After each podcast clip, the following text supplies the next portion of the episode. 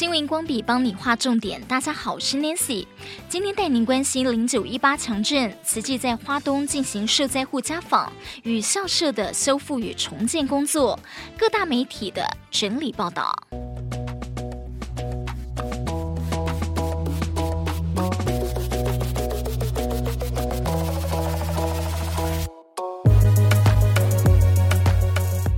联合报在三号的报道，零九一八规模六点八强震，造成台东三百多户住宅受损，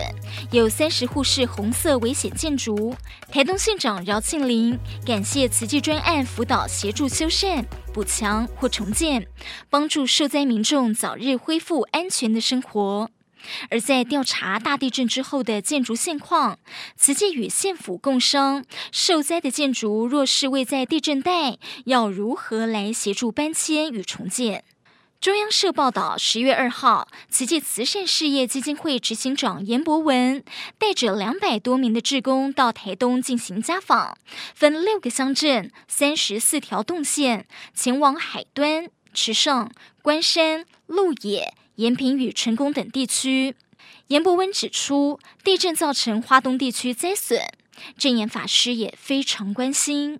慈济家访，听取灾民的心声及意愿，提供民众修缮或是重建支援，也送上慰问金关怀。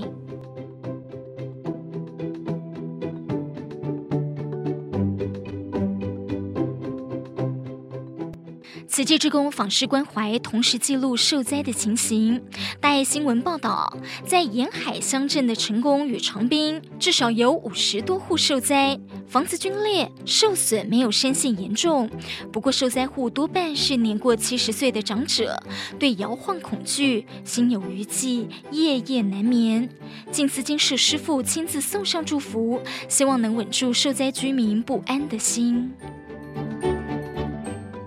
头慈济基金会营建处已经针对花莲玉里受损学校与民宅进行多处的会勘，部分民宅的灾后修复工程也陆续展开。其中，在富北国中，一栋结构看似无害的建筑物，其实非常危险。校长说，整栋建物的地面与结构已经受损，经过专家鉴定，已经不适合在里面做活动课程了。富北国中经由土木技师与建筑师等二十八人次的会勘，确认学校有十七处明显灾损，其中三栋建物被列为红单，需要拆除重建。花莲玉里地震也造成多处民宅内部结构潜伏危机，慈济基金会营建处表示，若没有处理，再几次大地震恐怕就会垮下来。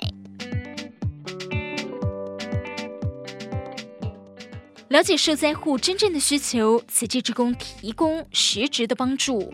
自由时报报道，玉里镇有位邱先生家里与柱子裂掉，原本以为自行处理就可以了，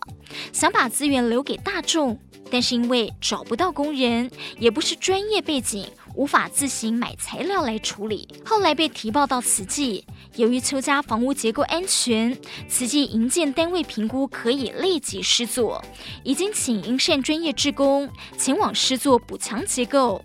而慈济长期在偏远地区协助弱势家庭、独居长者进行修缮，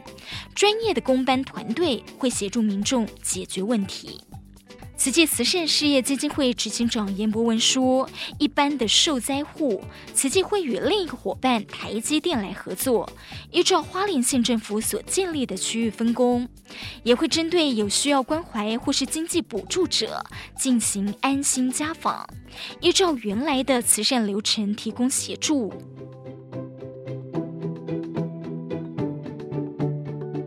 一方有难，十方驰援。针对灾区急切的需求，慈济基金会持续广邀全台各县市专业土木水电专长的志工与同好报名参加。而在报名之后，慈济会尽速安排到灾区协助相关事宜，希望受灾户能够尽快恢复正常生活。新闻荧光笔邀您持续关心零九一八赈灾后续。